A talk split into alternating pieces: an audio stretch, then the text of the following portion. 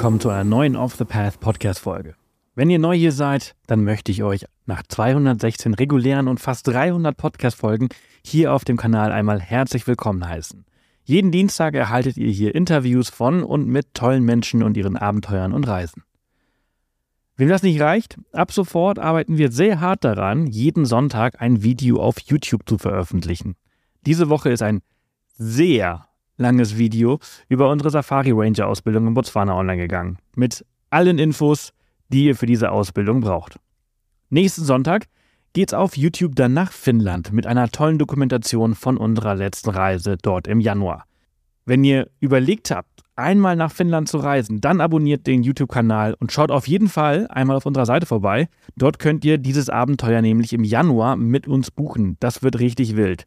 Wer uns jetzt vielleicht noch nicht so kennt und noch nicht so viele Folgen hier gehört habt, wir sind neben dem, dass wir halt Off the Path machen und Podcast und YouTube und Instagram und so weiter und so fort, sind wir auch Reiseveranstalter und bieten in unregelmäßigen Abständen in verschiedenen Orten auf der Welt und äh, auch immer limitiert äh, Abenteuer an unter anderem halt im Januar in Finnland und in äh, Namibia im Mai. Äh, dort fliegen wir nämlich auch schon jetzt in zwei, drei Wochen rüber für dieses Jahr und nächstes Jahr wird übrigens auch angeboten. Also es gibt ein paar coole Abenteuer für 2024. Für dieses Jahr gibt es keine mehr. Diese Woche dreht sich hier alles um die Great Divide Tour in den USA. Das ist die nordamerikanische kontinentale Wasserscheide.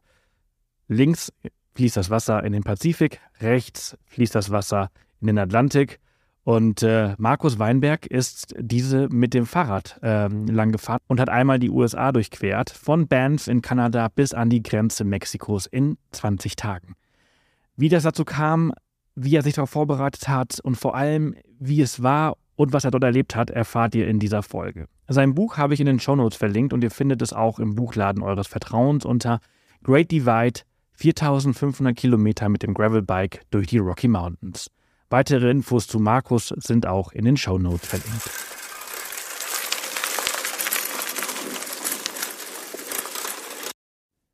Markus, wunderschönen guten Morgen. Schön, dass du da bist. Ja, hallo, guten Morgen.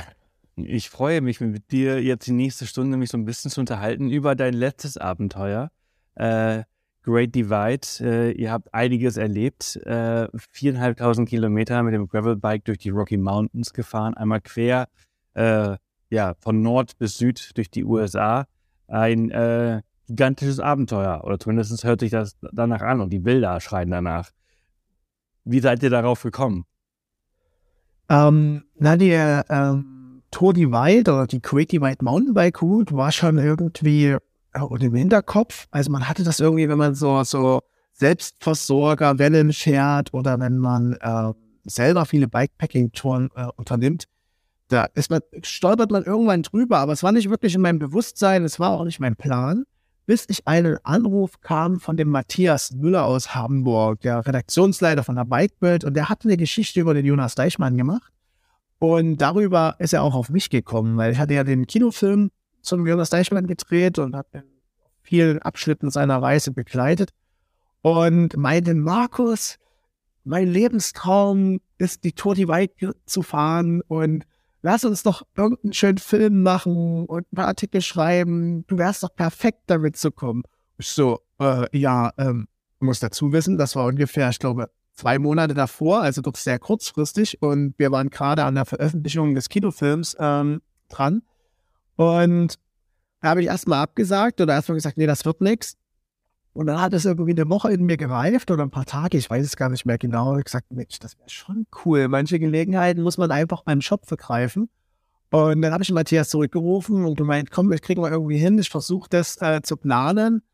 Und ja, dann habe ich mich dann das erste Mal näher damit beschäftigt und musste erst mal gucken, was ist denn diese Wasserscheide? Weil diese Great Divide Mountainbike Route oder die Tour Divide, ist ja äh, eigentlich immer auf der Wasserscheide der Rocky Mountains entlang, wo das Wasser halt in den Atlantik oder den Pazifik fließt.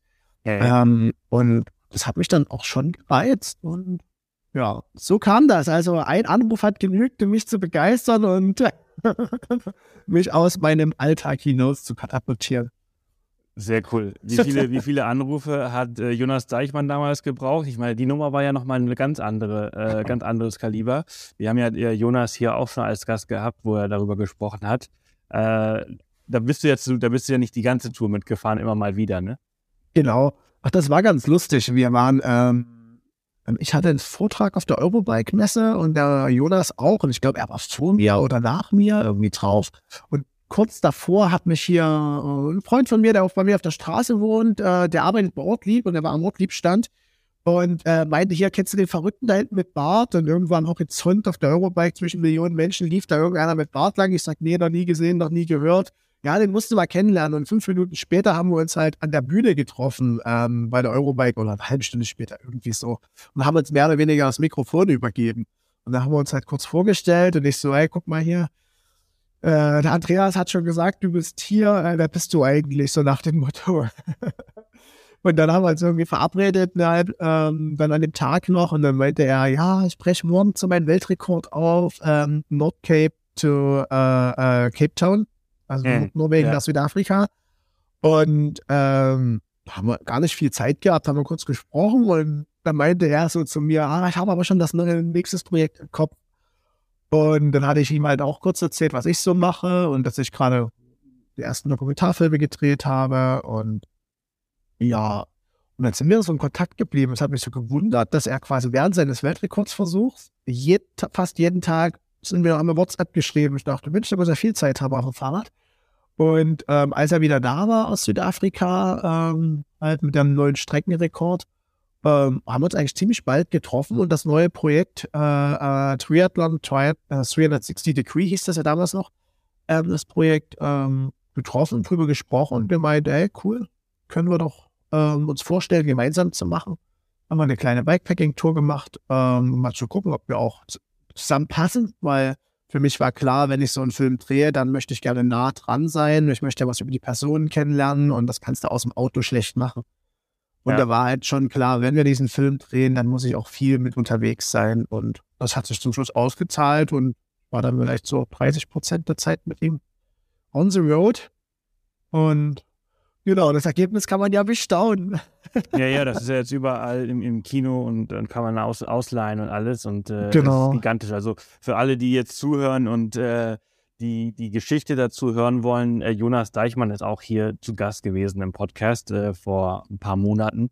Ähm, könnt ihr gerne so euch ein bisschen durchscrollen und die Folge suchen.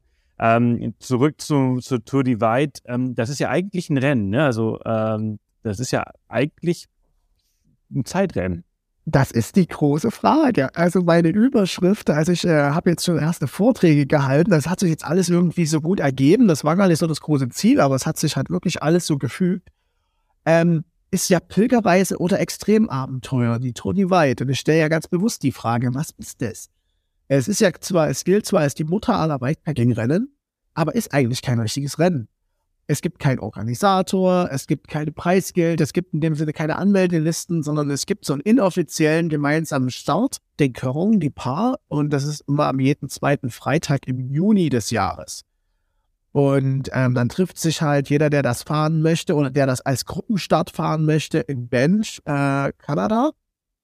Und ähm, ja, dann geht's los. Wer ist am schnellsten da unten? Und das Einzige, was man machen kann, ist halt sich anmelden bei äh, so einer Live-Tracking-Plattform. Man hat dann so einen GPS-Sensor dabei, meldet, also meldet diesen Sensor dann halt auf dieser Live-Tracking-Plattform an.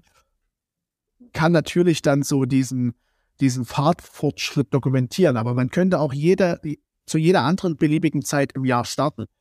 Und ähm, es geht halt wirklich darum, so eine Selbsterfahrung zu machen, zu sagen, ohne Hilfe von außen dieses Rennen alleine zu bestreiten. Und also ich sage auch schon wieder Rennen, aber im klassischen Sinn ist es das ja nicht. Man fährt eigentlich ein Rennen gegen sich selber, auch wenn man mit, bei uns waren es jetzt 198 ähm, Gleichgesinnten, Gleichverrückten da los, losfährt. Äh, losfährt. Mhm. Also am allerbesten finde ich, also das, das erklärt es eigentlich am besten. Ähm, bei Amazon ist das Buch unter Psychologie und Hilfe gelistet. Wirklich? Ja. okay, da muss ich nochmal nachgucken. Ja, also solltest du dich fragen, warum es vielleicht nicht so, so die richtige Zielgruppe vielleicht erreicht, ist es, äh, liegt es vielleicht daran, ganz oben steht Ratgeber, Psychologie und Hilfe und erst ganz unten ist es dann irgendwann unter Radsport und Mountainbiking und Fun, Trend und Extremsport. Äh, Aber das, Das ist ja. lustig, weil äh, ja, für die einen ist ja das ständige Reisen und Wegfahren ja auch eine Flucht, ja, Flucht vor Problemen oder ja, ich das ist also Psychologie und Hilfe ist halt Selbstfindung und äh, entsprechend ist es halt eben, stimmt es schon halt auch irgendwie. Äh, ja, kann man sich zurechtreden, wa? Ja, so an seine Grenzen gehen, äh, sich selbst irgendwie wieder so, so, so finden, äh, Reise zu sich selbst. Also, das, das, also ich meine, das ist ja auch am Ende ist Bikepacking ja das, wenn man das alleine macht. Ich glaube, wenn ja. man zu zweit ist, dann ist man schon sehr gut abgelenkt. Ähm, vor allem mit jemandem, also äh, du kennst Matthias, ich weiß nicht, wie, wie, gut du Matthias kennst, aber wahrscheinlich ist das halt so schon so, dass man sich gut ablenkt. Man ist natürlich irgendwie so auch ein bisschen alleine, ihr habt natürlich aber auch irgendwie ein bisschen den Job im Hintergrund, ihr wollt das ja alles irgendwie dokumentieren. Entsprechend ist das jetzt nicht so wirklich die Reise zu euch selbst gewesen, oder? Ah, das ist eine spannende Frage. Ähm, also vielleicht einen kleinen Schwank vorab. Also Matthias kannte ich nur von zwei Begegnungen vorher und einem Telefonat. Und ich war das Jahr davor mit, ähm, hatte ich schon was ähnliches gemacht beim Silk Road Mountain Race in Kirgistan. Und da bin ich äh, äh, als Team gestartet mit einem, äh, mit dem Philipp und habe quasi über ihn und seine Geschichte das auf dieser, auf dieser ähm, Unsupported Race dokumentiert. Und ich bin fest davon ausgegangen, dass ich mit Matthias gemeinsam diese Tony White fahre. Und ich habe mich halt gar nicht so damit beschäftigt, weil, wie gesagt, wir haben gerade den Kinofilm rausgebracht und ich hatte gar keine Zeit, mich wirklich vorzubereiten. Und dann habe ich aber doch irgendwie meinen Kalender freigeschoben. Und eine Woche vor Abflug habe ich dann Matthias angerufen und gesagt, hey Matthias, wir müssen dringend noch darüber sprechen, wer jetzt nun was mitnimmt. Ja, mit Philipp hatte ich mich in Kirgisistan da gut abgesprochen, dass wir nicht alles doppelt haben und so weiter. Und dann sagte Matthias, hä, wie aufteilen? Die Toti Bike kann man nur alleine fahren. Ich so, bitte? Wie soll ich denn da jetzt einen Film über dich machen, wenn du quasi, äh, wenn, du, wenn, wenn wir gar nicht zusammenfahren? Nee, also da haben wir uns missverstanden. Und ich so, nee, jetzt, oder? Und dann auf einmal, es war dann aber schon das Flugticket gebucht, das Visum und alles, und da habe ich gedacht, oi, ich wollte jetzt eigentlich nicht viereinhalbtausend Kilometer alleine durch die USA fahren. Und dann war meine ganze Idee, wie ich jetzt einen Film mache, eigentlich schon wieder den Bach runterge äh, äh, runtergegangen. Und ja, dann musste ich mich erstmal setzen und überlegen und sagen, ach du Heimatland. Und dann habe ich tatsächlich nochmal, ähm, ja, die Kontakte von dem Buchverlag, also das Buch mit den Jonas, das war ja so erfolgreich. Und da haben wir noch ein zweites Buch rausgebracht, wo, ich auch mit beteiligt war. Und dann habe ich die Angerufen gesagt, ey, lieber Verlag, ich fahre da jetzt diese Toti weit, weil ich musste irgendwie mir was überlegen. Ähm, weil ich musste es schon finanzieren auch. Also es war jetzt für mich kein rein, reines, ähm, da kommen wir zu deiner Frage zurück, nicht rein nur, ich mache eine Reise für mich. Und habe gesagt, ey, es gibt kein einziges deutschsprachiges Buch über die große Wasserscheide der Rocky Mountains oder diese Great Divide Mountainbike Route. Und das ist ja so eine Art Pilgerroute wie der Appalachen Trail oder der Pacific Coast Trail, wo also viele Leute wandern, Radfahren und ganz unabhängig von irgendwelchen Formaten. Und dann haben die gesagt, ja, super, wunderbar. Und auf einmal hatte ich noch ein Buchprojekt drin. Da habe ich gesagt, na gut, jetzt kann ich die Reise auch anders äh, planen und habe dann mir von vornherein gesagt, okay, ich fahre da jetzt hin und gucke einfach, was passiert. Habe mir meine Drohne in meine Rahmentasche gepackt, ähm, das Handy, die GoPro, eine kleine Kamera, die am zweiten Tag schon kaputt gegangen ist und habe dann quasi noch ganz viel mit dem Handy und auch mit der GoPro und der Drohne gedreht ganz viel mit dem Handy auch dokumentiert unterwegs, dass ich so tagebuchmäßig, dass ich hinterher auch was schreiben kann. Und habe dann tatsächlich die Reise für mich gemacht. Und da bin ich doch sehr in dieses, ähm, deswegen ist es ganz gut, dass du das entdeckt hast mit dem Psychologie, ja, ist es doch eine Reise zu mir geworden ein bisschen. Also dieser Arbeitshintergrund, der war gar nicht mehr da unterwegs. Die erste Woche noch, da war noch so ein großer Rucksack auf meinen Schultern, so von ja, von Sachen von zu Hause, die man noch mitnimmt, ähm, noch so Altlasten. Und bis ich mich dann so richtig einlassen konnte auf diese Reise, waren so fünf, sechs Tage vergangen. Und dann die, ja, und dann wurde es eine richtig, richtig schöne, ich würde nicht sagen Genusstour, war mega anstrengend. Das war das schlechteste Wetter, seit diese Route da gibt. Ähm, es hat wirklich jeden Tag geregnet, Schneesturm, allem drum und dran. Aber es war was ganz Intensives für mich persönlich und alle anderen Dinge sind wirklich in den Hintergrund getreten. Ja. Genau. Ich glaube, durch so eine Reise, die braucht, da braucht man auch immer, um so ein bisschen reinzukommen. Ne? Also so geht es mir halt immer, wenn ich so, so ja. Touren mache. Ähm, du hast gerade den, den, den imaginären Rucksack quasi angesprochen mit den ganzen ja. äh, Problemen und, und, und, und, Gedanken und Sorgen, die man ja. äh, im Alltag mit sich äh, rumschleppt. Und dieser, die, da braucht man ein bisschen Zeit, um den halt äh, abzubauen und abzulegen und äh, sich komplett auf, äh, also am Anfang die Reise und dann das Abenteuer. Ne? Ich finde immer, das wird aus, aus einer Reise wird irgendwann ein Abenteuer. Das Abenteuer entsteht im Laufe der Zeit. Das ist nicht das, was man, äh, wo man sich reinstürzt. Genau, das hast du super gesagt. So empfinde ich das eigentlich auch immer. Ähm, man muss halt immer erst irgendwie innerlich was gehen lassen. Also innerlich irgendwie sich dann irgendwie erstmal befreien, auch von den, ich muss jetzt jeden Tag das, das und das. Und so bin ich auch bei der Tour Divide dann rangegangen. Also wie gesagt, ich hatte ja wirklich keine Vorstellung, wie ich das jetzt machen sollte. Ich hatte mich wenig vorbereitet. Ich hatte letztendlich die GPS-Daten auf dem, auf dem Navi und dachte, okay, los geht's. Aber ich habe ansonsten mich weder mit der Route beschäftigt, sonst noch irgendwas. Das Einzige, was ich gemacht habe, ist, ähm, ich habe zwei Freunde gefragt, ähm, ähm, ob sie quasi mitfahren wollen, weil ich hatte Angst, dass ich auf dieser Tour, das hatte ich heute beim Silk Road Mountain Race ähm, mitbekommen, nicht genügend Content oder genügend Fotos oder Videomaterial produzieren kann, dass danach hinterher wirklich ein gutes Buch rauskommt. Also ich hatte ja dann schon ein paar Verpflichtungen, habe versucht, mir das ein bisschen von den Schultern zu nehmen. Und äh, ein Freund von mir, der, der war gerade mit seinem Arztstudium fertig und sollte irgendwie im Krankenhaus als Arzt anfangen und hat gesagt, okay, den Monat nehme ich mir doch mal. Und dann sind wir zusammen nach Salt Lake City geflogen und dann sind wir von Salt Lake City aus mit dem Auto hoch nach Banff gefahren und dann sind ist er und halt noch ein Freund zusammen, haben die das Ganze mit dem Auto als Route gemacht, aber immer nur, immer so ein, zwei Tage, drei Tage vor mir oder hinter mir. Also wir sind uns nie begegnet, weil wir da können wir ja dann nochmal drauf kommen, diese Toti White hat ja so ganz so Ethikregeln, ja. Und die werden auch heiß diskutiert und untereinander arg beäugt. Äh, wieder zu dem Stichwort Rennen oder nicht Rennen, äh, wenn es Regeln gibt und wenn es nur ethische sind, ähm, äh, ist es dann doch ein, Regularium, dem man sich unterwirft. Aber egal, auf jeden Fall ähm, sind die mit einem Auto 14 Tage die ganze Tour gefahren und haben halt unterwegs auch noch die ähm, entlang der Strecke ähm, Protagonisten äh, Interviews geführt, Fotos gemacht. So, dass da hatte ich Gott sei Dank für mich so ein kleines Backup zu sagen, ähm, es ist hinterher genügend Material da. Ja. Und die hatten einen schönen Urlaub. Und ich hatte die Gewissheit, dass wir wirklich was Tolles rauskriegen, weil wenn man so den Anspruch hat, man schreibt ein Buch über die Great Divide Mountainbike Route, dann will man ja wirklich auch so ein bisschen was mitgeben. Und der, der Hintergrund, das ist jetzt kein reiner Erlebnisbericht, sondern wir haben das so ein bisschen so aufgebaut, dass es eine Art zwischen so ein Hybrid zwischen Reiseführer, Erlebnisbericht und Bildband ist, so dass jemand, der sagt, der will mal äh, die Rocky Mountains und mal äh, auf diese Tour, wenn auch abschnittsweise das fahren, so einen guten Eindruck bekommt, was ihn da erwartet, was man erlebt und so weiter und so fort.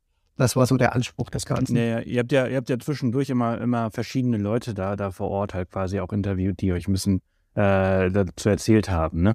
Genau, ähm, genau. Ja. Da ist ja so eine richtige Szene entstanden. Also so richtig, man sagt so Trail Angels, da gibt es halt wirklich so aller paar, da gibt es halt mittlerweile schon so richtige Legenden entlang der Strecke, die einem eine kleine Lodge zur Verfügung stellen oder die Boxen rausstellen mit Getränken und Riegeln ähm, es ist so viel Hilfsbereitschaft. Ich meine, seit 2005 gibt es die Tote Weide in dem Rennformat. Und da hat sich halt wirklich so eine, ja, so eine Community entlang der Strecke ähm, gebildet. Und du wirst ganz oft angesprochen von Leuten, die da wohnen. Ah, fährst du gerade die Creative Divide oder fährst du gerade das Rennen Tour Divide und viele, die das auch verfolgen, auch äh, diesen Live-Tracker. Und das hat mich sehr überrascht. Das war, ja, aber klar, wenn da irgendwie 20 Jahre da Verrückte mit ihrem Fahrrad landbrechen, brettern. das fällt natürlich dann irgendwann auch den Anwohnern auf. Ja, ja.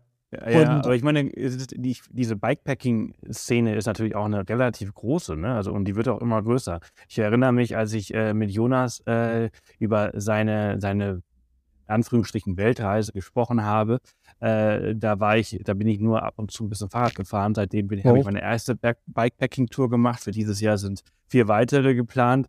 Und äh, natürlich bin ich da auch so, oh ja, cool, oh, krass, ja, mal viel, viel mehr engaged, wenn man mal äh, das so sagen möchte. Aber wo geht's denn hin, wenn du sagst, vier Bikepacking-Touren gleich? Ich habe noch gar keine geplant für dieses Jahr. Wo, geht's hin bei dir? Äh, also es sind, es sind alles relativ kleine Touren, also nicht nichts krasses mit viereinhalbtausend Kilometern. Also einmal äh, den Weser-Radweg, relativ Ach. entspannt, bergab. Ja. Dann äh, Toulon nach Bregenz, Alpenüberquerung. Okay. Das sind immerhin 1000 Kilometer und 20.000 Höhenmeter. Ja. Ähm, und dann in, in Baden-Württemberg noch eine, eine, eine 1000 Kilometer Tour und einmal rund um Menorca. Also, die, also ich lebe ja hier auf Mallorca, da habe ich letztes Jahr einmal die Insel umrundet ähm, und äh, würde gerne dieses Jahr nochmal Menorca dann quasi die, die kleine Ah, Schwesterinsel machen. Schön. Da gibt es ja jetzt auch, äh, ich habe ich jetzt erst zufällig drüber gestolpert, gibt es jetzt auch so ein Bikepacking-Rennen auf Mallorca. Einmal kreuz und quer, hoch und runter, Es diagonal. gibt das 312. Ja, Ist es das? Ja, wahrscheinlich. Ja. ich glaube, das ist das. Ähm, auch der, das, aber das ist, äh, ich glaube, in einem Tag machen die das quasi 300 irgendwas Ja, ja. Kilometer. Ähm, mit relativ wenigen Höhenmetern, wenn ich mich richtig erinnere. Ich bin leider nicht da. Ich bin, es ist jetzt irgendwie Ende des Monats, äh, findet das Ah, statt. okay. Äh, und da bin ich leider nicht da, sonst hätte ich mich angemeldet. Aber das ist schön, dass der Virus bei dir auch angekommen ist irgendwie. Ach, also es gibt wirklich, also ich finde, es gibt wenig äh, so Geiles wie Bikepacken, weil diese Geschwindigkeit einfach ideal ist und du bist, du machst was mit deinem Körper, äh, du, du, du siehst viel in sehr kurzer Zeit, aber es ist nicht so wie im Auto, wo du halt einfach an allem vorbeirast und es Mhm. nicht aufnehmen kannst als Fahrer. Ja. Da sind wir noch mal so ein bisschen bei dem, was du vorhin schon mal angesprochen hattest, mit denen auch, ähm, und wo ich das so als für mich als Pilgerreise oder Extremabenteuer noch mal beschrieben habe, dass dieses, ich habe halt wirklich am Anfang so gedacht, okay, ja, nicht überziehen, also einfach einfach mal guckt, man fährt jeden Tag ähm, so weit wie es geht und man löst sich von denen, ich muss jetzt das und das erreichen. Und das war halt wirklich so dieses, ähm, dass man steht halt früh beim Sonnen- oder bei der Dämmerung auf und fährt halt, bis es abends dunkel ist, mindestens. Ich meine, die, die jetzt richtig schnell fahren wollten, sind noch die Nacht durchgefahren. Also es gibt halt schon welche, die haben so richtig aufs Gaspedal getrieben. Aber so war das für mich. Da habe ich mir das vorgenommen, weil ich gerne ja auch was von der, von der Gegend sehen wollte. Und dann ist trotzdem habe ich gemerkt, wie jeden Tag man so in einen automatischen Rhythmus kam und Ja. wo das dann schon wie so ein fester Tagesablauf dann wurde und man, man man macht in dem Sinne gar keinen Leistungssport mehr, man setzt sich einfach auf ein Fahrrad und genießt und man rollt halt so, dass der Körper sich gut fühlt, weil du kannst ja nicht jeden Tag Anschlag fahren. Ja. Und das war dann, und dann wurde halt aus diesen ah, 4000 Kilometern, boah, wurde halt dann irgendwie eine schöne Radreise, auch wenn man dann jeden Tag irgendwie noch die Kilometer gesteigert hatte. Und deswegen, ähm, es hatte für mich nicht das Format ins Rennen, auch wenn ich wirklich jeden Tag so weit gefahren bin, wie ich konnte. Aber der Druck war raus, ich muss irgendwas erreichen. Das war irgendwie, das war ganz, ganz, ganz toll. Daher war es dann auch so eine schöne Bikepacking-Reise, nämlich man hält dort an, wo man möchte, man sucht sich einfach spontan irgendwo einen Platz, man bucht nicht irgendwas vor, man ist nicht irgendwie, oh, ich muss heute 120, sondern man fährt, ja, soweit man will, man bleibt im Restaurant oder in, der Tankstelle so lange sitzen, wie man möchte oder halt so kurz sitzen, wie man möchte. Manchmal stirbt man auch nur rein, holt sich einen Riegel und ist wieder weg. Ähm, einfach dieses, diese Flexibilität oder man kann auch sagen, diese Freiheit, ja. Ja. Die, die hat, ähm, die hat dann auch selbst bei dieser großen Tour so Einzug gehalten. Und das ist eigentlich genau dasselbe, als wenn du eine Zweitagestour machst und sagst, ich fahre einfach mal los und guck, wo ich schlafe. Das muss ich gar nicht vorher wissen. Vielleicht Ja. fahre ich 60, vielleicht fahre ich 160 Kilometer. Und diese Freiheit zu haben, dann einfach irgendwo an einem schönen Ort zu verweilen, das ist eigentlich so der Genuss des Ganzen. Ja, so empfinde ich das halt eben auch. Das ist halt eben dieses, dieses Ungezwungene, ne? Dass, dass Ja. du halt einfach machen kannst, was du möchtest und, und du kannst halt auch, wenn du Bock hast, einfach mal einen Rest-Day einlegen. Du musst nicht jeden Tag fahren. Ähm, es geht einfach nur darum, dass du es halt einfach genießt und dich nicht irgendwie, ja, tot fährst. Äh, Ja, da, das ist vielleicht, wenn ich da einhaken darf, weil genau du äh, mit diesem, nochmal zu dem Operthema Toti Wild, ja, die, da kommen wir nämlich dahin mit diesem Rest Day. Also, die, wir haben ja gesagt, es ist ein Rennen, aber kein Rennen. Ja. Dieses, ähm, man sagt, jeder soll, die, die Ethikregeln sagt, jeder soll so schnell das fahren, wie er kann. Und es gibt auch so ein bisschen, ähm, also es soll quasi schon, man soll schon an seine Grenzen gehen es geht ja nicht darum, jetzt so das als reine so Bikepacking-Trip, ich fahre jeden Tag so ein bisschen die Lust, also bei der Tour Divide speziell. Aber du darfst es halt alles nur ohne Unterstützung machen, das hat man vor uns schon. Aber auch dieses, ähm, selbst du darfst dich nicht verabreden, du darfst quasi auch nicht unterwegs irgendwo bei Freunden schlafen, selbst wenn irgendwie Leute kommen, ich besuche dich und begleite dich ein Stück, das gilt schon als, äh, als, ähm, als psychologische Unterstützung. Da gab es einen großen Eklat vor ein paar Jahren mit der Lion Wilcox. Ähm, die ein Filmteam begleiten wollte und die gesagt, ah, das ist ja aber Unterstützung, da hat die ja Support, da ist die ja, kommt die ja, nimmt man sich an, das ist ja eine moralische Unterstützung. Weil die wollen halt schon, dass du wirklich so durchfährst. Ähm, mhm. Und ähm, ja, und du darfst halt nur das annehmen, was links und rechts der Straße kommt und Unterstützung, die jedem theoretisch zur Verfügung stehen würde. Und das war halt, und diesen, diesen Regeln, wenn, äh, man wird schon drauf geachtet. Und wer sich da irgendwie anmeldet bei dem Live-Tracking, da untereinander, das ist eine riesen Community auch. Und da, da kriegst, wirst du auch so oft angeschrieben und ähm, wie viele Leute das verfolgen und wo dann auch geguckt wird, fährt er jetzt wirklich alleine? das war, das, das hat auch mich schon überrascht, ähm, dass dieser, dieser, dieser Ethos ähm, so krass gelebt wird. Und da kann man natürlich dann diskutieren und drüber streiten. Eines, weil heute theoretisch kannst du das Handy nehmen. Es gibt ja auch eine App dafür, für diese Creative Mountainbike Routen. Du kannst theoretisch jedes Wasserloch im Voraus bestimmen, wenn du das willst. Wenn man aber diese Regeln ganz genau betrachten würde, müsstest du eigentlich mit einer Landkarte fahren und dürftest überhaupt keine Kommunikationsmittel dabei haben. Um wirklich diesen Ursprung des, ich fahre einfach diese Route und lass alles kommen. Ja. Und das ist so ein bisschen diese Sonderstellung dieser Tour Divide, äh, dieses, dieses Formates und natürlich auch zeigt auch die, die ähm, ja, ich will es nicht Konflikte nennen, aber halt die, die Änderung dieser Zeit ähm, auch diese, alle, diese Verfügbarkeit von Informationen immer und überall. Ich meine, gut, in den Rocky Mountains findet man ein Handyempfang. Das ist jetzt gar nicht so oft. aber so eine App kannst du ja auch offline betreiben. Also das waren schon, äh, das, das war in der Hinsicht äh, schon spannend, weil ähm, man, genau das wollte ich noch sagen, dass du ein Teil dieser Regel ist, du hast bei diesem Live-Tracking, du musst halt quasi in, ich glaube, 25 Prozent der Zeit, oh, aber ich verwechsel das jetzt nicht, aber ungefähr so de, des schnellstens, dann bleibt dein Dot in diesem Live-Tracking blau. Und wenn du quasi zu langsam wirst, wird der Dot ja. im Live-Tracking weiß. Und dann giltst du als Tourist. Und dann bist du in den Touristenmodus gefallen. Dann bist du quasi aus dieser. Ähm, aus diesem ähm, Rennen quasi ausgeschieden. Genau, aber du kannst dich auch wieder reinfahren. Das heißt, nehmen wir mal an, du hast jetzt drei schlechte Tage und fällst quasi auf 26 Prozent zurück. Dann kannst du ja, wenn du wieder drei gute Tage hast, dann wieder auf 23 Prozent vorfahren. Das ist dem Matthias zum Beispiel mal einen Tag passiert. Und da war das so deprimiert. Er so, oh, ich bin so schlecht, ich bin so langsam.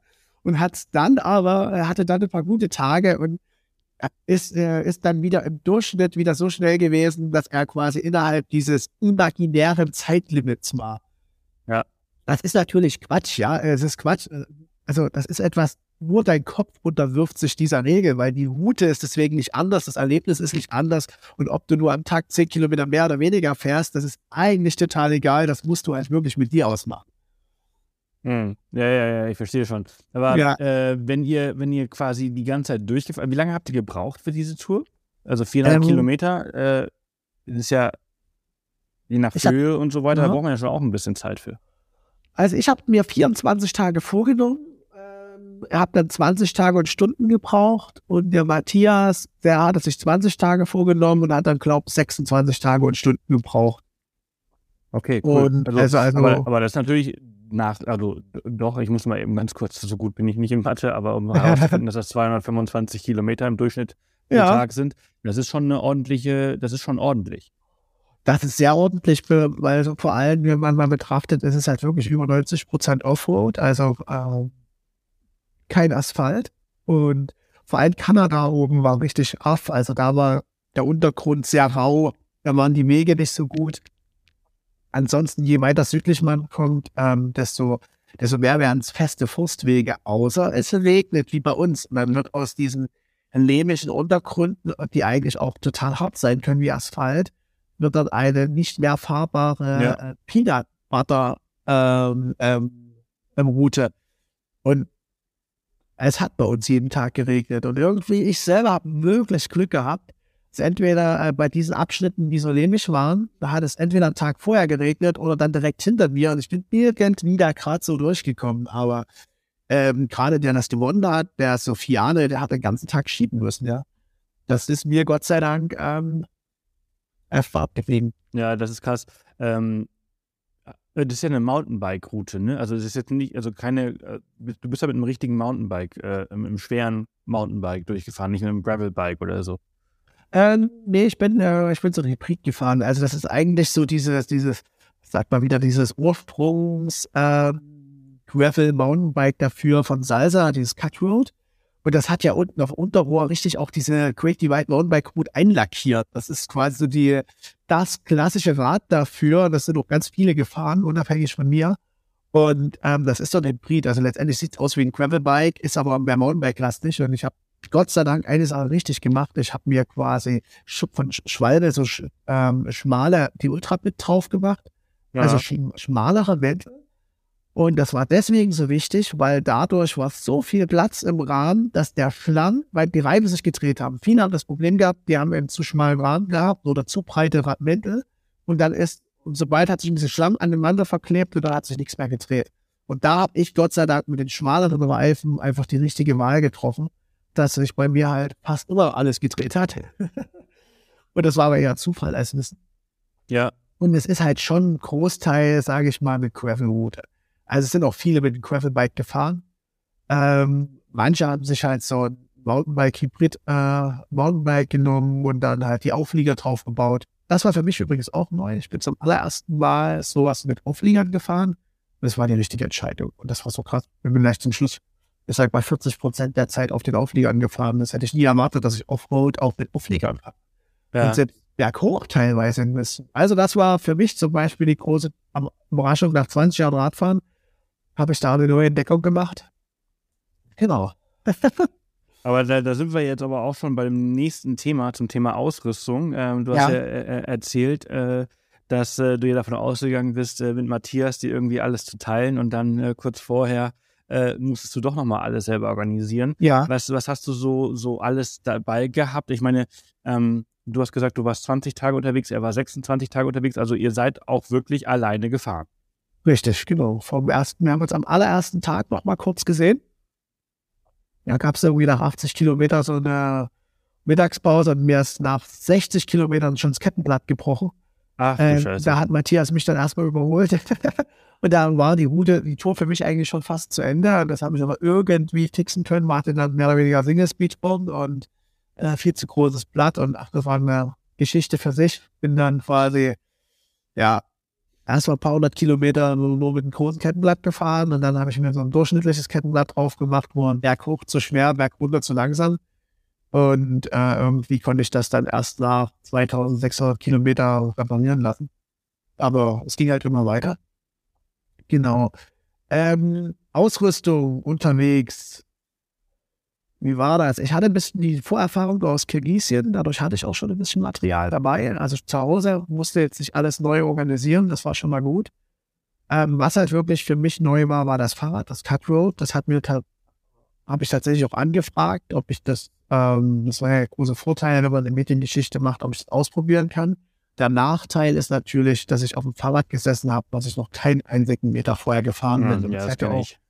Das hätte auch absolut nach hinten losgehen können. Niegelnagelneuen Wanderschuhen loslaufen. Richtig. Kann man eigentlich niemandem empfehlen. ähm, ja, man weiß es eigentlich besser und man macht das trotzdem, man macht das trotzdem immer wieder. Also, das ist auch der Nachteil. Man kriegt was gestellt, man braucht es in dem Sinne erstmal nicht bezahlen, aber äh, man bezahlt dann halt mit Leiden. Ja. Alles hat seinen Preis, ja, auch, auch bei sowas. Ähm, ja, was hatte ich? Also wie gesagt, diesen Hybrid, dieses äh, Mountain Gravel Bike. Ich hatte ähm, ein ganz leichtes Zelt dabei. Das ist nämlich auch eine große Frage von vielen, die diese Selbstversorgerrennen fahren. Manche haben nur einen Biwaksack dabei, manche nur eine Plane. Der nächste hat ein, äh, großes Zelt dabei und so weiter. Ich habe mich für ein Zelt entschieden, weil ähm, es ging in die Berge, es ging auf über 3000 Meter. Das war meistens zwischen zweieinhalb und dreieinhalb äh, tausend Höhenmetern, auf denen man sich bewegt hat also gar nicht so niedrig. Und da kann es halt auch kalt werden, auch im Sommer. Und da kommen auch Gewitter und was weiß ich. Und dann wollte ich selber nicht in den Biwaksack schlafen, sondern mich auch mal hinsetzen können, mit dem Trocknen anziehen. Und das hat sich als die absolut richtige Wahl herausgestellt. Ähm, ich hatte dann schon immer Mitleid, wenn ich dann doch hier und da mal jemanden im Biwaksack am, ähm, am Wegesrand habe liegen sehen, so gerade die ersten Tage. Ähm, also für mich war ein ganz leichtes Zelt. Die richtige Wahl. Aber um da mal eben ganz kurz reinzugrätschen, es ist erstaunlich, wie äh, leidensfähig Menschen auch sind, ne? wenn sie sich sowas vorgenommen haben. ja. Die ziehen, also die meisten, nicht alle, aber die meisten ziehen das dann auch wirklich knallhart durch. Und äh, auch im Regen und auch bei Schnee und bei, bei also die, die ziehen das einfach durch und liegen da und sagen, nein, ich brauche keine Hilfe, ist alles wunderbar, danke, tschüss. Ja, aber muss man auch eine Sache sagen, das, das unterschätzen viele und äh, das möchte ich auch äh, nicht unerwähnt lassen. Bei dieser Tour Divide hat es einen großen Wintersturm gegeben. Da mussten halt ähm, äh, ein Gebirge und da hat's halt, äh, oder einen ganz äh, einen richtigen Wintereinbruch einfach. Und ich war da auch mit zwei äh, Fahrern, das war am vierten Tag, ähm, mussten wir über den Pass drüber und das war halt wirklich grenzwertig. War durch Wintersturm, wir hatten einen Meter Neuschnee, da haben wir die Fahrräder durchschieben müssen und an den Ta zwei Tagen mussten insgesamt 16 Teilnehmer mit einem Hubschrauber gerettet werden. Okay, krass. Ja, also so viel zur äh, Selbsterfahrungstrip und ich mache eine schöne Bikepacking-Reise oder ich fahre so ein Bikepacking-Rennen. Das ist dann halt, was wurde halt dann auch kritisch in den lokalen Medien auch mit betrachtet. Ah, das ist letztendlich, ist man nämlich dann doch auf die Hilfe angewiesen und man bringt ja dann auch mehr oder weniger, wenn man sich selber in Gefahr bringt, dann halt auch die Helfer eigentlich Ja. automatisch mit in Gefahr. Und da gab es dann bei in Kanada und USA dann so ein paar Aufrufe auch, da haben wir ganz viele gespendet dafür, dass diese Einsätze, äh, das ist halt so dieses American Way of Life, ja ganz viel auf die Charity-Aktion, wo dann auch viel Geld zusammenkam, dass diese Einsätze dann auch gecovert waren. Ja, äh, Aber- in den USA ist ein- eine GoFundMe-Seite immer schnell aufgesetzt. Genau, genau. Aber was ich damit sagen wollte, ist eigentlich, dass die Leute, die in den Bibergsack dann schlafen, wie leidfähig die sind, dass das ganz oft die Leute sind, die einfach so viele Reserven in sich haben, die sich kennen. Und so mache ich das auch. Ich fahre nie Anschlag. Und wenn ich mich ins Gebirge begebe, dann würde ich diesen Berg niemals Anschlag hochfahren, weil ich nie weiß, was dahinter kommt. Und wenn ich sage, jetzt passiert mir etwas, der Wetterumschwung kommt, dann muss ich immer in der Lage sein, noch 40, 50 Kilometer draufzusetzen, um zumindest ins Tal zu kommen und mich aus, selber aus eigener Kraft aus der Gefahrenzone bringen zu können. Und ich glaube, das war auch ein Teil dessen, wo sich die Leute auch übernommen haben, jetzt bei der, äh, bei der letzten Tour Divide. Dass sie eben halt da nicht die Erfahrung hatten, auch nicht die Sicherheit, auch nicht wussten, wie, wie was mache ich im Schnee. Ich meine, da gab's auf diesem Pass gab's riesen Fichtenbäume und unter den Fichtenbäumen war nicht so viel Schnee. Weißt du, da tut man ein Schneestück beiseite, stellt sein Zelt rum und wettert erstmal ab. Und ich meine, für einen Tag essen, kann man zehn Tage nichts essen, weißt du? Und durch den Schnee ist genug Wasser da. Also ich, ich will das jetzt nicht banalisieren, aber ich glaube, wenn man sowas macht, wenn man, ich bin in einer Werksteigerfamilie groß geworden, also man muss sich immer gewiss sein, das Gebirge hat andere Pläne als man selbst oftmals. Und man muss auch in der Lage sein, dann auch mal zu sagen, ich wetter hier mal ab und muss dementsprechend auch vorbereitet sein. Und für mich war das zum Beispiel wieder Thema Ausrüstung. Ich habe immer einen trockenen Satz an Klamotten im beiden Gepäck. Und das, ähm, man will zwar so leicht unterwegs sein, wie es geht, aber dann sage ich mir, es ist hirnrissig, ins Gebirge zu gehen, sich allen Unwettern auszustellen und da keinen Plan B zu haben. Und das ist für mich, da, da, das ist eine Sache, da würde ich auch sensibilisieren wollen, wenn man sowas macht und dann Selbstversorgerin hin oder her. Ich fand die Kritik in den lokalen Medien durchaus berechtigt und da sollte sich die Selbstversorgerszene vielleicht auch ein ganz kleines bisschen auch mal hinterfragen. Ja, ja. Ähm, hattest du, ich bin da, ich, ähm, ein, ein Garmin InReach dabei? Ich, genau, ich hatte diesen Mini 2, Garmin InReach Ja. Mini 2, genau. Hast du, du hast ihn aber nicht gebraucht in diesem Sturm. Nee, nee, wir, sind- wir haben wirklich, äh, wir waren Gott sei Dank zu dritt. Ich musste es nicht alleine machen. Also hinter uns war noch ein Vierter, den haben wir auch äh, überholt. Ähm, der ist hier Knickebuckern, also hier knielang, ist der hier unten hier äh, freie Beine ist da durch den geschnappt. Ich dachte, ist, aber ist auch durchgekommen. Und wir haben halt wirklich ähm, einfach sieben Stunden, sechs, sieben Stunden da durch den Schnee geschoben. Und ähm, klar, man hat ja dann doch sein Handy und wir haben immer gesehen, ja, nach dem Pass, die Höhenmeter gehen wieder runter und die Schneefallgrenze liegt bei 600 Meter und wir müssen halt von 1400 oder wieder auf die 600 runter. Also mussten wir die 700 Höhenmeter dann einfach noch runter. Also man hat schon die Gewissheit, dass wir es irgendwie schaffen werden. Ja. Also, ähm, aber man muss dazu sagen, danach war wirklich ein Tag Luft. Also alle, die hinter uns waren, ich glaube, es sind nur noch zwei Leute drüber gekommen. Die mussten alle, also die meisten haben dann den Tag gewartet. Da war quasi wie das Feld in zwei Hälften geteilt. Ja, Und dann hinter uns kam erstmal niemand mehr, weil sie nicht rübergekommen sind wegen dem vielen Schnee. ja, sind ihre Pünktchen weiß geworden. Ah, das habe ich gar nicht so genau beobachtet. Ja, ja ich frage wegen des Garmin, frage ich immer, ich frage immer, wer, wer, also mittlerweile ist es richtig cool, dass richtig viele äh, solche Satellitentelefone, äh, Telefone, no Notfall, ich weiß gar nicht, was, wie nennt man das eigentlich? Notfall, GPS-Sensoren, Assistenzgeräte, so, so, so. GPS-Geräte dabei haben, weiß ich nicht. Ähm, immer mehr. Und äh, ich habe aber bisher noch niemanden getroffen, der den SOS-Button schon ausge, äh, zum gedrückt hat. Das habe ich mir dann hinterher beim Buchschreiben auch gefragt, was passiert denn dann eigentlich? Was ist denn diese Kette? Und ich habe mich schon ein bisschen aufgeregt darüber, wie teuer dieses Gerät ist, ja. Also das Ja. Gerät ist erstmal, keine Ahnung, die Anschaffung der Hardware ist halt dann mal getätigt, 300 Euro oder so kostet das, aber diese Karte, die dann da drin ist, und dann musst du ja bei Garmin das anmelden. Ich glaube, ich habe für diese Tour, für diese drei Wochen Tracking 180 Euro noch zahlen müssen, ja. Ja. Und das ist halt, ähm, klar, dann hatte ich hier alle 10 Sekunden den GPS-Punkt versenden. Wo ist man? Und halt quasi diese Notfall-Funktion. Und dann Garmin, es gibt so ein international, internationales Rescue Center. Und ähm, wenn du jetzt den SOS-Button drückst, kommst du in dieses International Rescue Center raus. Ich weiß nicht gerade, vergesse, wie es genau heißt. Und die leiten dann das an die lokalen Behörden weiter und die lokal und ähm, dieses Rescue Center versucht also dieses gerade die, die InReach, ähm, aber auch andere Geräte können das. Man kann mit SMS, also über Satellit dann quasi Kontakt aufnehmen. Die versuchen dann mit dir Kontakt aufzunehmen oder mit dir Kontakt zu bleiben, dir zu sagen, ja, wir haben Rettung beauftragt, die kommt jetzt zu dir. Also die melden sich dann bei den lokalen Feuerwehren, Behörden oder sonst irgendwas. Das war mir gar nicht bewusst während der Tour. Das habe ich erst hinterher recherchiert.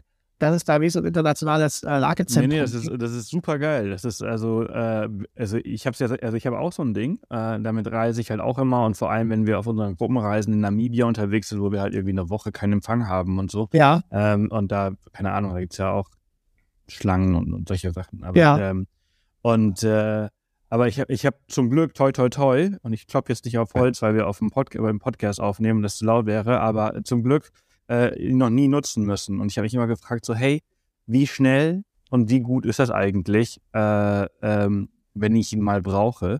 Ich habe Ja. mehrmals dieses, diese SMS-Funktion über Satellit genutzt tatsächlich okay. äh, so um, um Hilfe mal so anzufragen, keine Ahnung, mal einen Abschleppwagen oder so zu bestellen. Hat das Okay. wunderbar funktioniert. Äh, Aber ich okay. frage mich, äh, was passiert, wenn ich dann diesen, diesen Schutz abmache und dieses SOS, dieses rote SOS-Button äh, mal drücke, was dann eigentlich passiert. Also, dass es funktioniert, das hat die Tour die weit gezeigt. Okay. Genau, ähm, und die bestellen dann wirklich die lokalen Behörden. Und ähm, ja, die, also die schauen dann halt erstmal, also dieses, dieses Rescue Center, die schauen dann erstmal, ob sie mit dir wieder Kontakt aufnehmen können und sagen, hier, ähm, wer das drückt, äh, ich meine, man muss ja ganz bewusst diesen Schutzdeckel abmachen. Das heißt, Ja, ja, ja, ja, ja, ja. das, war passiert nicht durch Zufall. Das Nee. heißt, wenn der gedrückt wird, dann ist er das auch, dann ist er auch wirklich gedrückt so. Und ähm, zumindest habe ich mir das so sagen lassen und dann äh, kontaktiert ihr einen, ja, hier, wie schlimm sozusagen, wird der Chip hingeschickt, was halt äh, dauern kann, oder kommt der Hubschrauber. In den USA war es halt öfters der Hubschrauber. In Ja. Zum Beispiel äh, hat es einen Fall gegeben, also nicht in dem Jahr, wo ich dabei war, da hat das gedauert, da kam nichts, weder der Jeep noch der Hubschrauber, sondern dann letztendlich haben dann die Nomaden mit den Pferden den Fahrer ins über Tag oder Tag oder so äh, ins Tal ge- gebracht, das Pferd gebunden und also es kommt immer noch mal auch drauf an, wo ist man. Gibt es Ja. überhaupt eine Rettungsinfrastruktur? Ja, ja, ja krass. Ähm, was waren so deine größten Herausforderungen, ähm, denen du halt äh, während der Tour so gegenüberstandst? Ähm, du hast jetzt gerade halt äh, einmal den, den Schnee äh, genannt, du hast das Ja. Fahrrad genannt, was, was, was neu war, was du nicht kanntest, wo du dich erstmal so ein bisschen äh, daran gewöhnen musstest. Äh, Ja. Gibt es noch irgendwas, wo du sagst, boah, das, das war unerwartet und da musste ich auch erstmal irgendwie so ein bisschen äh, mit klarkommen. Ja, das Alleinsein, dass ich die Route dann allein fahre, also äh, mein, also mein, ich selbst, ich als Mensch. Es war ja, wie gesagt, noch nicht geübt. Ich bin so eine Tour noch nie alleine gefahren. Und ähm, Da wären wir wieder bei Psychologie und Ratgeber und Richtig. Hilfe, ne? Richtig, das war, das war für mich unerwartet. Aber wie gesagt, nach sechs Tagen wurde das dann tatsächlich schön. Ähm, und man muss sagen, die ersten Tage trifft man ja immer noch andere Fahrer. Da ist ja das Feld, sage ich jetzt mal so, es sind jetzt fast 200 Leute zusammen gestartet. Da ist man eigentlich in dem klassischen Sinne noch nicht so ganz allein. Dann triffst du aller, was weiß ich, halbe Stunde, Stunde, zwei Stunden, fährst du irgendwo auf oder dich überholt jemanden. Aber je länger diese Tour ging, desto mehr waren die, größer waren die Abstände. Und dann warst du halt dann wirklich so nach einer Woche dann auch mal wirklich tagelang auch alleine, wo du gar niemanden getroffen hast. Und das war halt die, ja, die eigentliche Herausforderung, aber die war unglaublich schön. Die wurde eigentlich jeden Tag schöner. Und äh, genau, das war überraschend. Ja, überrascht haben mich halt, ähm, mich auch überrascht. Ja, vielleicht noch was, das ist so ein Teil der Ausrüstung. Fast niemand hatte einen Kocher dabei. Ich war in der Medik und ich habe mir jeden Abend, ey, man war, es wird, hat ja wirklich jeden Tag geregnet. Ich war zumindest die ersten 10, 12 Tage immer nass. Und ich bin dann angekommen abends, haben als allererstes Kocher hingestellt, schnell Wasser aufgesetzt, dann habe ich mir was Trockenes angezogen, Zelt aufgebaut, Zeug rein und dann in den Schlafsack und dann der heiße Suppe. Super, ja. ich kann das gar nicht verstehen, dass das gar niemand sonst gemacht hatte. Das war, äh, das fand ich als, äh, das war dann schon so ein kleines Ritual. Ich hatte jetzt auch nicht groß was zum Kochen dabei, aber ich hatte immer so eine Tütensuppe mit, so als, äh, als ja, Notfallversorgung letztendlich. Wie, wie hast du dich äh, währenddessen äh, versorgt? Also die Tour, die führt ja immer wieder, also du, du bist ja schon äh, Single Trail irgendwie viel unterwegs und so, aber äh, immer wieder gehst du durch Ortschaften durch, ne? Und dann, und dann hat man immer eingekauft oder, oder musste man sich irgendwie Pakete äh, irgendwo hinschicken lassen, um irgendwie grob eine, eine Routenplanung zu machen? Nee, also man muss sagen, so, ich glaube, der größte Abschnitt war mal 300 Kilometer, wo nichts war. Ansonsten okay. hast du immer irgendwo eine Tankstelle, in, ähm, ah, oder noch mal ein Restaurant oder es kommt dann noch mal eine kleine Ortschaft mit Supermarkt. Es ist jetzt nicht so, dass du jetzt wirklich alle 50 Kilometer irgendwie einkehren könntest. Es sind schon oft mal so 150 Kilometer, auch mal 200 Kilometer. Wie gesagt, das längste irgendwas über 300. Aber ich meine, du hast ja vorhin schon gesagt, ich hatte einen Durchschnitt von 225 Kilometer am Tag. Das heißt, ich bin wirklich fast eigentlich immer jeden Tag irgendwo vorbeigekommen, wo man was kaufen konnte.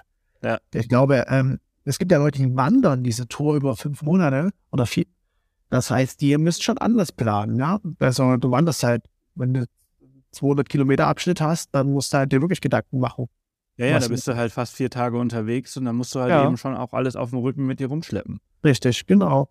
Und da ist dann noch mal eine andere Hausnummer, aber das war für mich gar kein Problem. Also das mit dem Essen. Ich muss sagen, ich habe halt da auch wirklich, also das war der große Kritikpunkt. Also in der USA ist halt so alles mit Plastik und du kaufst dir alles nur einen weg. Und es gibt ja auch fast nur einen weg da zu kaufen. Und du hast halt da wirklich bei, du kommst in da so eine Tankstelle, einen Supermarkt rein und dann, boah, hast du erstmal einen Riesenhaufen Müll hinter dir. Dann danach, das ist wirklich etwas, was hat mich tatsächlich sehr erschreckt. Weil man eigentlich ist man so bewusst in der Natur unterwegs und lebt draußen und andererseits äh, lässt man da eine, eine, eine Plastikhaufenspur hinter sich. Ähm, das war so ein bisschen, wo hat sich tatsächlich nicht so gut angefühlt, aber gab es kaum andere Möglichkeiten. Ähm, was ist mir noch aufgefallen? Du hattest halt äh, wenig, also so viele Restaurants gab es auch nicht. Ich glaube, dreimal im Restaurant war irgendein ganzen Tor. Ich war fünfmal im Hotel, dreimal im Restaurant. Ansonsten habe ich immer draußen geschlafen oder irgendwie an Tankstellen gegessen. Und das ist, ja, das ist ja eigentlich geil. So ab und zu mal wieder eine richtige Dusche und ein richtiges Bett, aber eigentlich die ganze Zeit draußen zu sein. Ja. Auch wenn man morgens halt immer mal aufwacht und denkt so, oh nee, Hotel wäre mal wieder ganz gut. Es ist trotzdem ein geil, also ich finde es halt immer so, es ist immer so ein geiles Gefühl, aus diesem Zelt rauszukommen. Ja. Dieses Licht am Morgen zu haben und in der Ruhe irgendwie einen Kaffee zu trinken oder einen Tee oder sonst irgendwas und, und in Ruhe in den Tag zu starten und dich dann aufs, aufs Fahrrad zu schwingen. Das ist schon was Geiles ich finde auch, man startet ganz anders, wenn man aus dem Zelt startet, als aus dem Hotel heraus. Und man ist da irgendwie, ja, irgendwie gleich drin, man gleich dabei. Und im Hotel machst du doch noch irgendwas und dann machst du aufs Telefon auf und dann, oh, hier und keine Ahnung, man ist irgendwie das Gefühl, ja, ich fand es super im Zelt und es hat sich halt auch gut, gut ergeben. Und vor allem, weil ich halt wirklich, ich habe das wirklich ernst genommen, sagen, ich fahre so weit ich komme, so weit wie es gut anfühlt. Und wenn dann ein schöner Ort ist, dann bleibe ich da einfach wenn da jetzt zufällig ein Hotel ist, dann fahre ich auch in das Hotel rein. Aber zum Schluss, das ist nämlich, hat mir tatsächlich noch einer angeschrieben, das Buch ist ja jetzt erst seit einer Woche draußen. ähm, das, ähm, das Great Divide heißt, heißt das, Markus Weinberg, Matthias Müller. Eine Sache fehlt in dem Buch und da habe ich tatsächlich zwei Leute gefragt, was hat denn das gekostet? Wenn wir jetzt bei Übernachtungen sind, ist nämlich ein wichtiger Faktor. Übernachtungen sind nicht so billig. Ich habe immer Glück gehabt. Ich habe halt, mir ähm, vier von fünf Mal das Zimmer mit anderen Teilnehmern geteilt. Das hat sich immer irgendwie ergeben. Eine war aber mal einen ganz billigen äh, Motel. Ich habe für die ganze Zeit 350 Euro, Dollar ausgegeben für, für, die, äh, für die Übernachtung. Also das ist wirklich jetzt kein Riesenpappenstiel, wenn man das auf diese drei Wochen äh. unterbricht. Und dann natürlich Essen. Ich glaube, mit den ganzen Junkfood so, ich glaube, 40 bis 50 Dollar am Tag. Hohe 500.000 Dollar ungefähr verfuttert. 1000, 1200 Dollar. Und dann halt noch die 300, also ungefähr 1500 Dollar hat alleine diese Route zu befahren mich gekostet. Ja, dann da noch 300 Dollar Radladen. Also ich bin ja doch, musste ja doch unterwegs immer was machen. Zweimal Bremsklötzer wechseln, einmal Kette wechseln, ähm, eine kleine andere Reparatur. Und das war, glaube ich, auch mal 300 Dollar. Gut, die, die, die Kurbel, die hatte mir der Hersteller dann tatsächlich als Ersatz nach Steamboat Springs geschickt. Musste ich jetzt nicht bezahlen. Also sagen wir mal so, alles roundabout haben die drei Wochen dann, naja, ist dann doch gar nicht so viel, 2000 Dollar gekostet. Also ungefähr, was die, was so ein Self-Supported Race bei 4500 Kilometern, zu, wie das zu Buche schlägt, genau. Ja, aber ich finde, also ja, das ist, das ist auf jeden Fall viel Geld, also 2000 Dollar, aber ich finde halt für das Erlebnis, das Erlebnis ist ja unbezahlbar. Also das, was du da erlebt hast, ist ja, ist ja, das nimmst du ja mit ins Grab, ne? Also das ist ja, ja. einfach, äh, das nimmt dir niemand mehr weg und ich finde, also diese 2000 Dollar, wenn du zu Hause geblieben wärst, äh, wäre es deutlich teurer gewesen. Ja, äh, nee, jein, ja, jein, genau. Gut, die Festkosten hast du ja trotzdem zu Hause. Aber du hast schon recht, das ist jetzt so, es ist jetzt kein Preis, den man im Alltag nicht auch ausgibt. So, und wenn ich jetzt irgendwie mit dem Camper oder, oder mit dem Mietwagen unterwegs ah, gewesen ja, wäre in den USA, dann hätte ich das wahrscheinlich irgendwie in vier Tagen ausgegeben oder fünf Tagen ausgegeben, weiß ich nicht. Äh, Geht schnell. Äh, also, das ist halt eben auch einfach ein extrem teures Land. Und ja. ähm, also ja, also ich muss ehrlich, also wenn ich jetzt so ganz ehrlich bin, ich bin ein bisschen überrascht über 2000 Dollar, aber gleichzeitig für drei Wochen ist das eigentlich okay, weil ich meine, ja, glaube ich zumindest. Ja. Das ist so, das ist so mein Empfinden. Äh, weil, weil es halt eben die USA ist und ich weiß, wie, wie, wie teuer es da einfach alles ist und, und da muss ja überall noch 20% Trinkgeld draufpacken und alles so und dran und ja. das, das kostet ja auch alles. Ähm, was war so dein, äh, wir haben ja vorhin über so Herausforderungen und so gesprochen, ja. ähm, aber was war so dein absolutes Highlight? Also du bist dir näher gekommen, ähm, aber gibt es irgendwas auf der Tour, wo du sagst, boah, ey, das war, das war, das war einzigartig? Also einzig, als von der Natur her betrachtet, war das Einzigartige die große Abwechslung. Die tiefen, dunklen Wälder im Norden Kanadas, dann aber klar, im New Mexico im Süden dann schon die Wüste. Dann dazwischen halt so das Mediterrane, dann hast, bist du auch durch richtige Wüste gekommen, dann durch dieses Great Basin, das ist quasi dort, wo ist so eine riesige Fläche, wo das Wasser halt nicht abfließt, sondern nur reinfließt und das ist gerade so eine Wüste. Und normalerweise müsste man denken, müsste doch ein See sein, wenn das nur funktioniert, das Wasser. Aber es war halt eine Wüste. Ähm, also diese unglaubliche Abwechslung in den Rocky Mountains und das teilweise stündlich. Du bist, du fährst über einen Pass und denkst, du bist im tiefsten Norwegen und dann fährst du runter, bist in der Wüste mit heilen Kakteen. Also diese Kontraste, die waren da absolut Wahnsinn. Dann auch diese, ich bin ja schon so ein kleiner Romantiker, ja, mit Karl May Büchern groß geworden und äh, äh, Cowboy und Indianer und Goldrausch und den einen oder anderen Western gucke ich auch mal gerne und dann kehrst du halt durch die Gegend, durch verlassene Goldgräberstädte und Goldgräberorten. Der Bergbau ist oft zu sehen, auch unterwegs. Aber dann auch, du kommst über die Route 66 und siehst da eigentlich nur zur Verfall.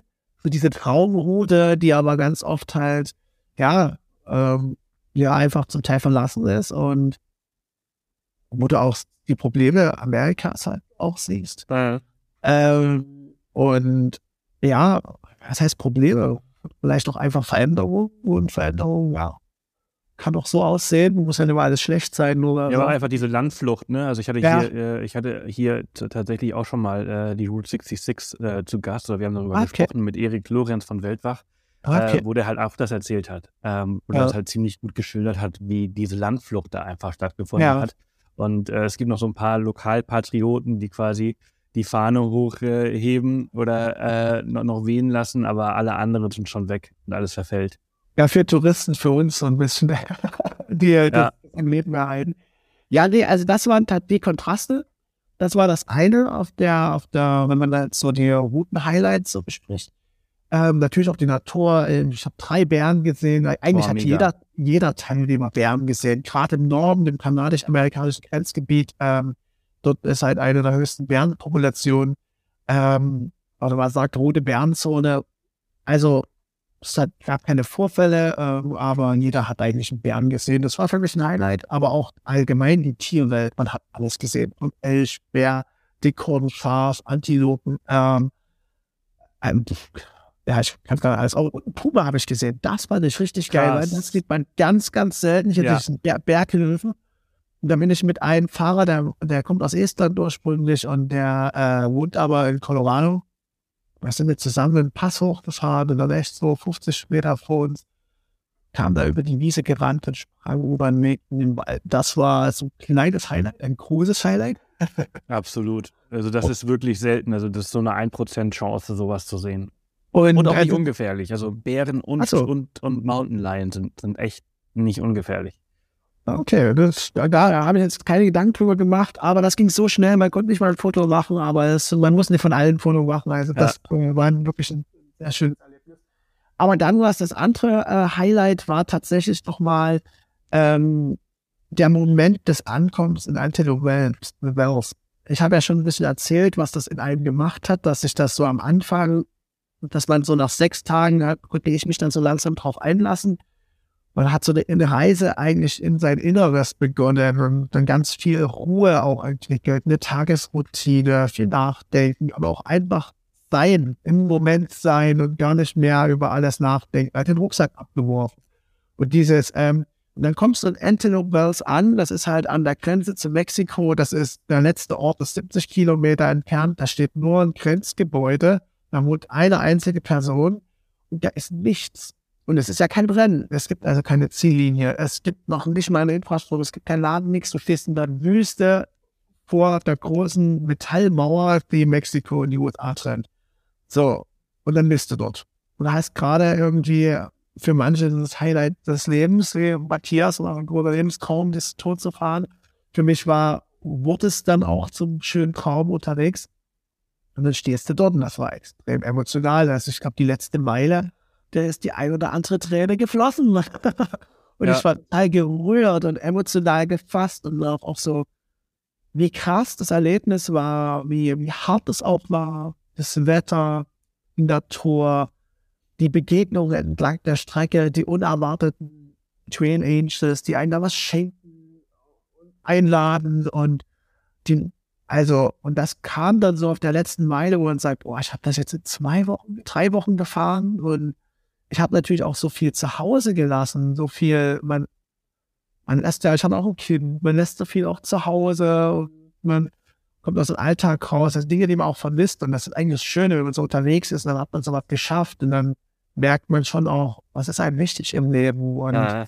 was vermisst man, was sind die eigenen Bedürfnisse, was, was ist der eigene Lebensentwurf, was ist, was ist einfach irgendwas, eine Illusion, was kann man wirklich genießen, wo kommt man ins Tünnel, das knarrt so alles so ein bisschen raus auf dieser letzten Meile und das, das war tief bewegend und ich fand das total schön, dort alleine anzukommen und dass da eben nichts war.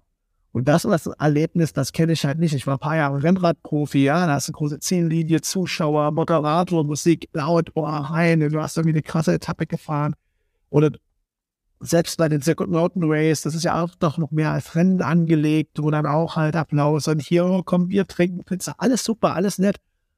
Aber dieses Erlebnis, das alleine ankommst, das war unglaublich. Ja, ja. ja das, das, das glaube ich. Ich glaube, ich finde halt auch, dass zum Schluss immer einem erst bewusst wird, wie anstrengend die Tour eigentlich war. Weil man halt während der Tour in so einem Trott ist in so einem. Alltagstrott, wo man einfach äh, in jeden Tag hineinlebt und äh, einfach alles mitnimmt. Und wenn du dann kurz vor Schluss da bist und so, okay, jetzt bin ich im Ziel, dann merkst du erst so, boah, Alter, Ja. das war, das war doch gar, das war doch gar nicht so einfach. Ja, genau so war es. Und dann war das Schöne, vielleicht das Tipp, falls es doch jemand nachfahren möchte oder jemand plant, das zu fahren. Es gibt da 70 Kilometer vor dem Endpunkt, gibt es so einen kleinen Ort, der heißt Harita. Und, ich weiß nicht, ob ich das richtig ausspreche, aber äh, und da gibt es eine Bike Range von dem Jeff. Und der Jeff, der, den kann man anschreiben und der holt einen dann mit dem Auto da ab.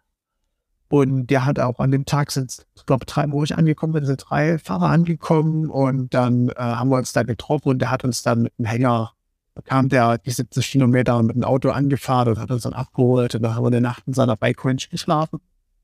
Und am nächsten Tag oder zwei Tage später hat er dann die Leute zum nächsten Bus, zur nächsten Busstation gebracht, dass man da auch wieder wegkommt, weil es wirklich in Mittel, in, in, nirgendwo. Es gibt andere Fahrer auch, die mit dem Fahrrad wieder nach Hause fahren, vor allem Amerikaner, die sagen, okay, jetzt bin ich im Ziel, aber die Reise geht weiter. Das gibt's auch.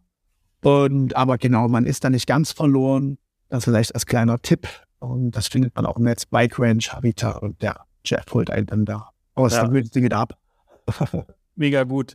Ähm, was, auch, was auch spannend ist, du hast es ja in 20 Tagen geschafft. Ähm, das bedeutet, du kannst das ja mit einem ganz normalen ESTA äh, Touristenvisum äh, machen, äh, wo du ja Ja. drei Monate äh, hast, ne? Genau, also bei mir war es ein bisschen anders. Das war tatsächlich daran, wäre das beinahe gescheitert.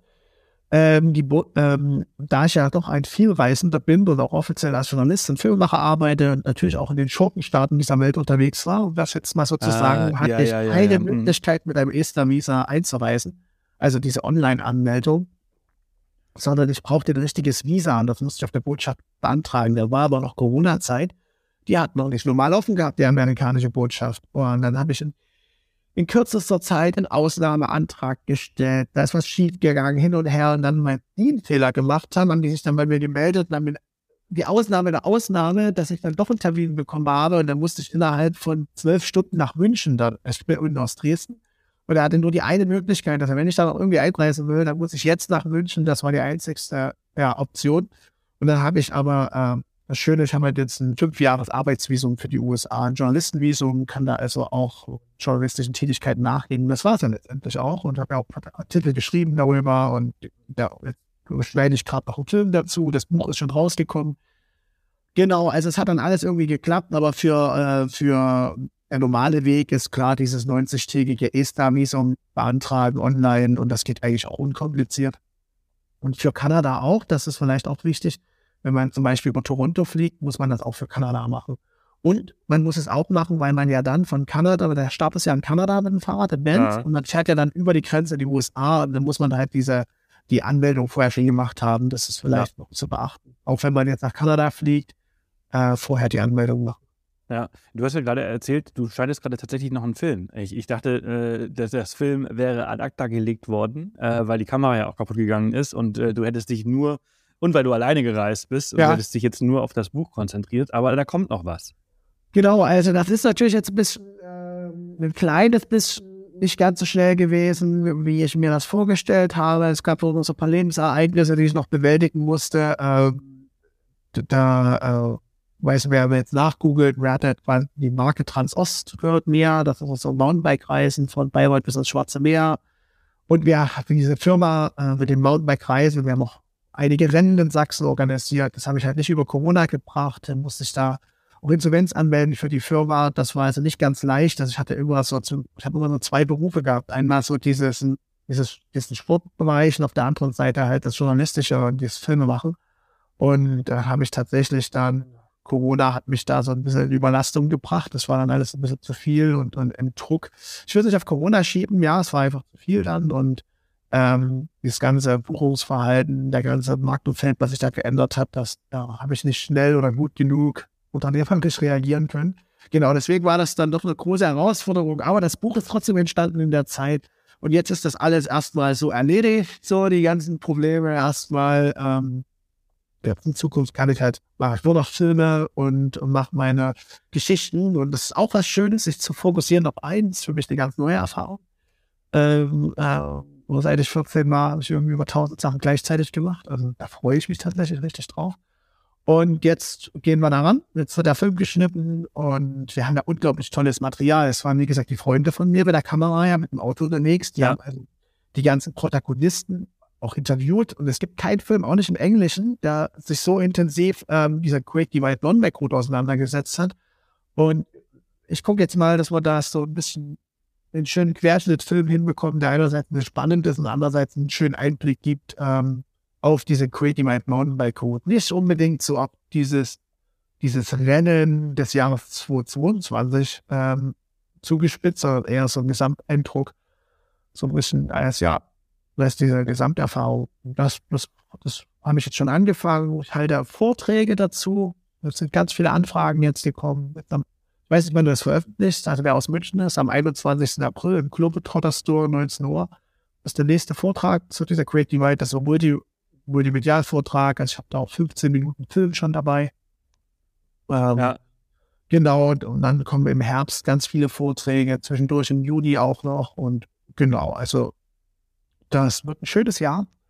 Und die Reise, die Tour wird mich über die, des letzten Jahres, wird mich jetzt über das Jahr noch gut begleiten. Ich kann es gut nacharbeiten, ja.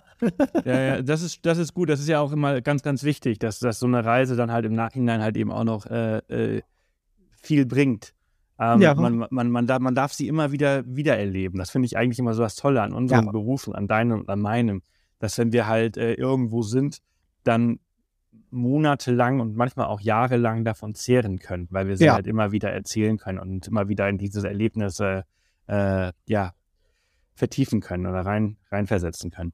Das, wenn mich Leute fragen, was arbeitest du? Und ich habe jetzt gerade nicht so richtig Lust, so äh, größer zu erzählen. Das war ja in der Vergangenheit dann doch immer schwierig mit den tausend Sachen. Ja, was, was machst du jetzt? Was ist denn, deine berufliche Identität so? äh, sage ich dann eigentlich noch ganz oft so ganz schnell, na, ich bin Geschichtenerzähler, Punkt. Ja. ja.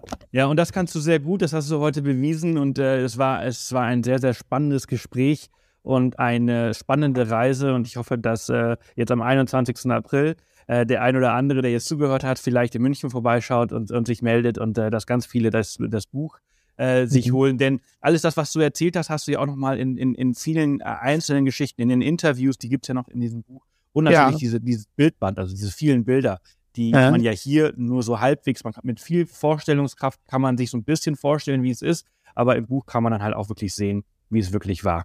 Und, ja. Äh, ja, ich danke dir vielmals für, für deine Zeit heute Morgen ähm, und dass du das mit uns geteilt hast. Ja, schön, ich freue mich auch. Und ähm, genau, ansonsten, was auch noch ein Termin ist, 5.5. Berlin ist noch ein Vortrag in den Wildhood äh, Store, kleiner Fahrer. Radladen. Genau, und ansonsten, genau, ähm, einfach bei Markus Weinberg auf die Facebook-Seite, da tue ich eigentlich die Termine immer online halten, wer gerne an diesem Vortrag interessiert ist. Ansonsten das Buch sich holen, das gibt es jetzt im Handel überall. Und ähm, ja, irgendwie in zwei, drei Monaten gibt es dann auch einen Film. Perfekt, super. Markus, vielen, vielen Dank. Danke. Bis, Bis dahin. Dann. Tschüss. Und lass dir gut gehen. Ciao. Ciao. Ja, und das war's auch für heute und diese Woche. Wir sehen uns auf YouTube oder auf dem Blog, wenn ihr mögt. Und wenn nicht, dann hören wir uns hier im Podcast nächste Woche Dienstag wieder. Nächste Woche begleiten wir eine Familie, die von Deutschland über den Landweg nach Neuseeland ausgewandert ist. Sehr, sehr spannend. Abonniert auch unbedingt den Podcast, solltet ihr das noch nicht gemacht haben, damit ihr nichts verpasst. Bis nächste Woche, passt auf euch auf und bleibt gesund.